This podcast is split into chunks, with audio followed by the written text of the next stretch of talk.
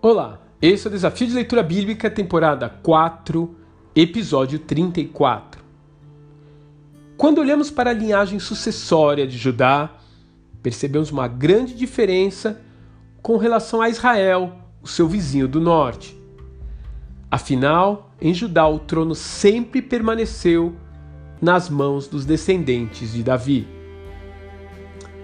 Ainda assim, seus governantes conduzem a história da nação por uma montanha russa do ponto de vista espiritual, com monarcas extremamente piedosos intercalados por ditadores perversos. O bisneto de Salomão é o primeiro rei de caráter destacado que aparece nos relatos históricos.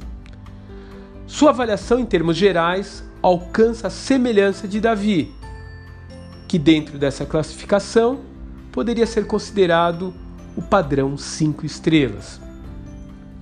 De fato, Asa tratou de fazer uma faxina moral no país e, para isso, teve até que destituir a própria avó da posição de rainha-mãe, o que certamente não foi uma tarefa fácil. Deus de fato recompensou sua fidelidade com longos anos de paz. Porém, em determinado momento, ele teve que enfrentar o exército dos etíopes, que, só para variar, se você já conhece a história de Israel, eles eram muito mais numerosos e equipados do que o limitado potencial bélico de Judá.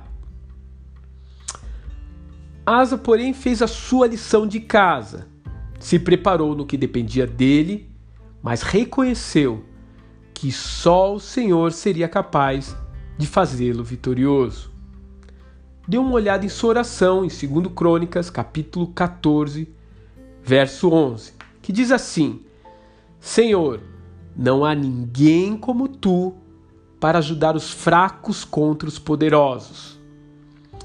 Ajuda-nos, ó Senhor nosso Deus, pois em ti pomos a nossa confiança e em teu nome viemos contra esse imenso exército.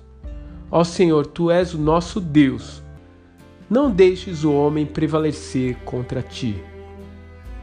Ele clamou a Deus por um milagre e esse milagre realmente veio. Essa deve ser também a nossa atitude quando os problemas parecem querer nos engolir. Permanecer fiel no Senhor e entregar em Suas mãos tudo aquilo que nos parece impossível de acontecer. Aliás, realizar o impossível é apenas uma das especialidades de Deus. Um grande abraço e até amanhã.